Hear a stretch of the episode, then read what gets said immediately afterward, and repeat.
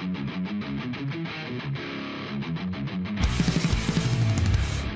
Buenas, ¿cómo andan? Bienvenidos a un nuevo podcast de Headbangers. Mi nombre es Hugo García y este podcast lo estamos haciendo mientras estamos en plena tarea de realizar una nueva Headbangers que va a estar saliendo en agosto. Si la revista no salió en julio, como ya les había explicado en los podcasts anteriores. Pero bueno, llevo tranquilidad. En agosto va a haber revista. Ya nos estamos acomodando. Tuvimos que hacer un cambio de imprenta y otras cosas. Pero bueno, finalmente ya está todo sobre ruedas. Y como todos los viernes, este podcast va a ser colaborativo. Va a contar con la participación de la mitad del staff de la revista y la semana que viene tendrá la segunda parte con la otra mitad de los que hacemos Headbangers. Si estás escuchando esto probablemente ya hayas leído el título o en la página web o el título en cualquier plataforma donde puedas escuchar esta versión liberada del podcast.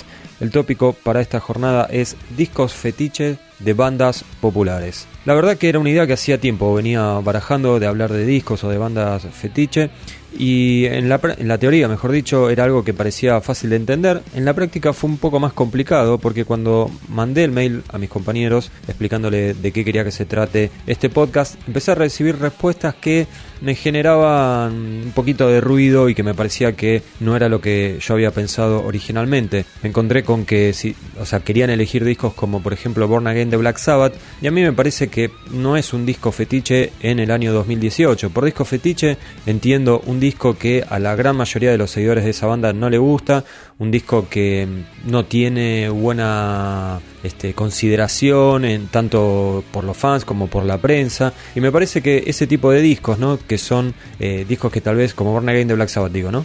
que tal vez en su momento cuando se editaron, como era algo bastante diferente a lo que venía haciendo el grupo o que presentaban cambio de formación, entiendo que en ese momento la crítica fue bastante negativa o que los, muchos seguidores le dieron la espalda o que no fueron un éxito como venía sucediendo con, los, con las placas anteriores. Sin embargo, pasó tanto tiempo que ya lo escucharon generaciones que no vivieron esa época y que lo escuchan con otros oídos, entonces la consideración cambió mucho.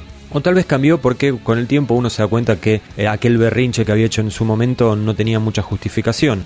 Entonces un disco como Born Again, hoy en día creo que tiene una buena recepción en cualquier lugar, uno puede leer críticas online, puede leer gente opinando en redes sociales, puede hablar con sus propios amigos y de hecho en el staff de Headbangers creo que a casi todos nos gusta ese disco de Black Sabbath. No nos gustará tanto como Sabbath Bloody Sabbath, sin embargo no lo considero tan fetiche o, ni siquiera lo considero un disco fetiche porque en general la opinión es buena. Y por disco fetiche eh, entiendo un disco que a vos te gusta más que a la gran mayoría y sobre todo, y acá es donde está la cuestión más importante, son esos discos que uno se da cuenta que, que tienen varios errores que por algún motivo uno elige ignorar.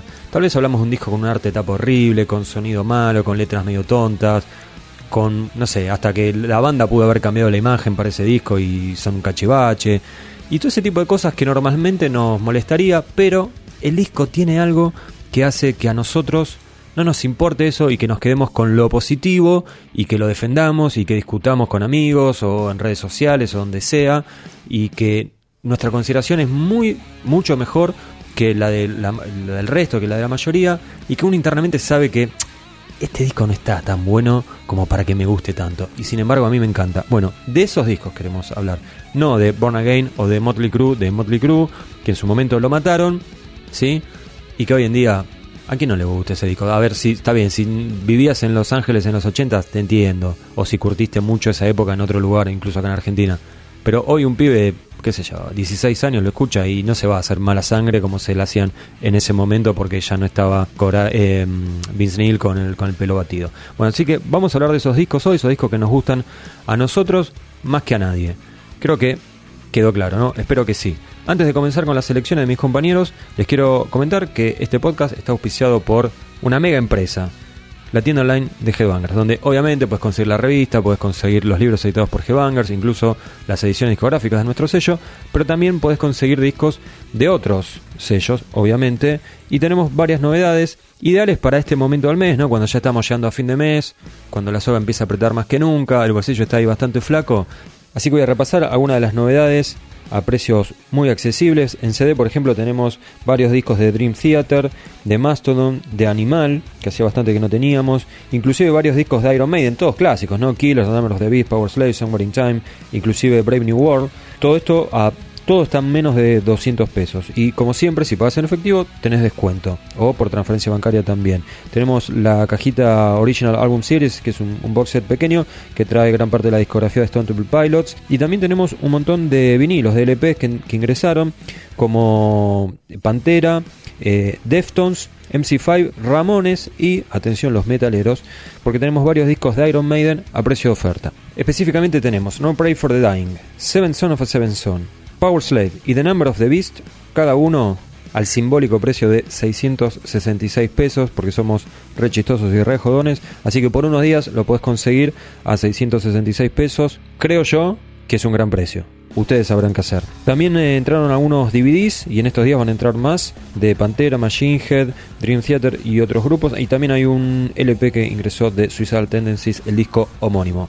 Basta de chivo, momento de escuchar el podcast. Empieza Juan Pablo Domínguez, más conocido como Astilla, y esta es su elección.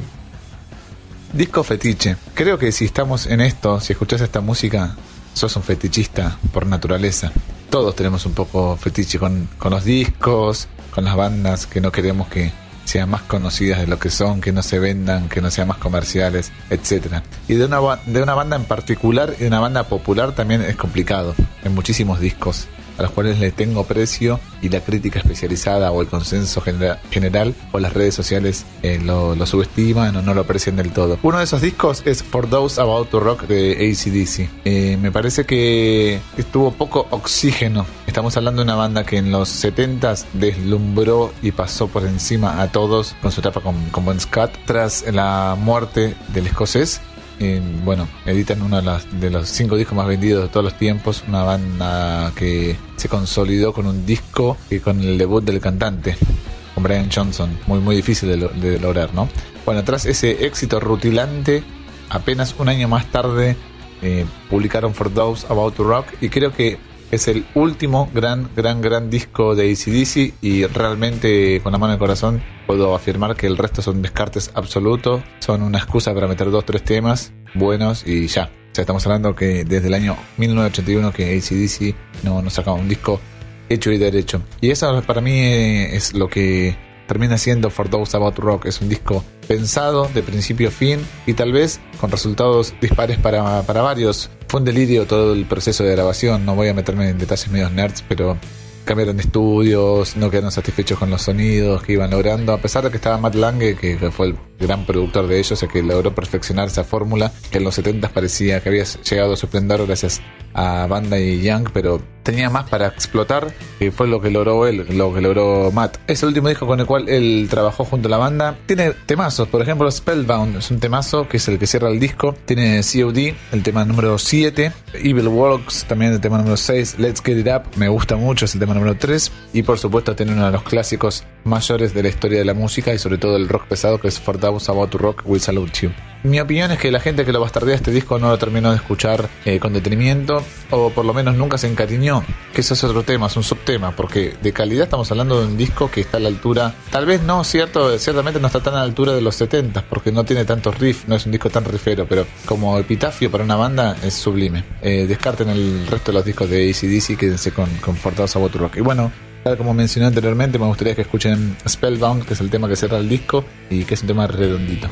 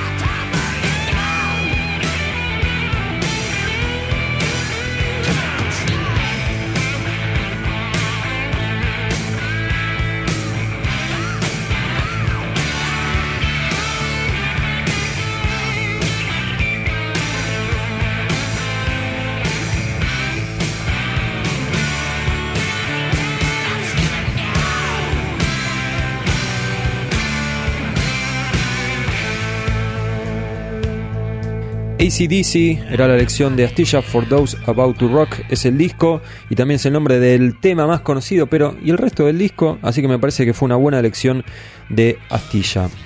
La segunda elección está a cargo de Ian Andery, que eligió algo que no tiene nada que ver con ACDC, pero también me parece que fue una buena elección y un disco, hay que decirlo, fetiche.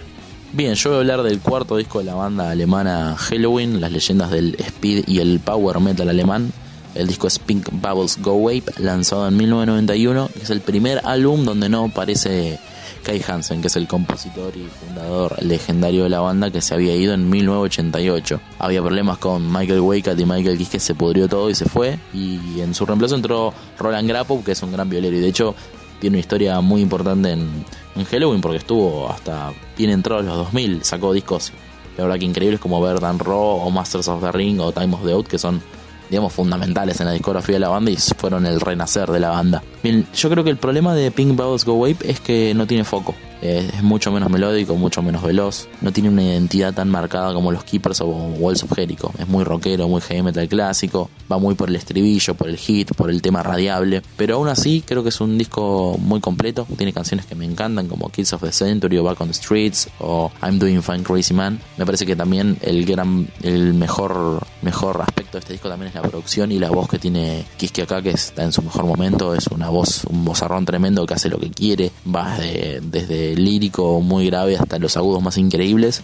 y eso le aporta mucha dimensión al, disco. También se nota que es muy grande su influencia porque es muy rockero y se ve que es que le cae mucho el rock and roll, la composición más sencilla, menos fiurilete y eso se hace notorio porque también son temas más cortos, no hay tantos juegos de guitarras gemelas, hay más solos, pero eso es justamente shades por encima de riffs más sencillos. Y si bien Michael Weikat es un tipo que le gusta componer y ha compuesto varias de las canciones más complejas de la banda, también se amalgamó mucho a este sonido, este sonido que trajo Grappo y que impuso eh, Michael Kiske. Este disco tiene la particularidad de haber estado encajonado un tiempo porque hubo problemas con la disquera. Está compuesto desde el 89, pero tardó un año en ser grabado y un año en lanzarse luego de estar grabado. Entonces es un disco problemático, marcado por el quilombo interno, por la inseguridad entre sus miembros. Y se nota, eso se nota. Pero la verdad que también a mí me juega me juega en, a un nivel personal, que es uno de los primeros discos que escuché de Halloween. Y varias de estas canciones son las primeras que me compraron, que, que me hicieron atraer por el sonido este tan, tan melódico que tiene la banda. Por ejemplo, Pink Bubbles Go Wave, el instrumental, lo escuché, me acuerdo, en un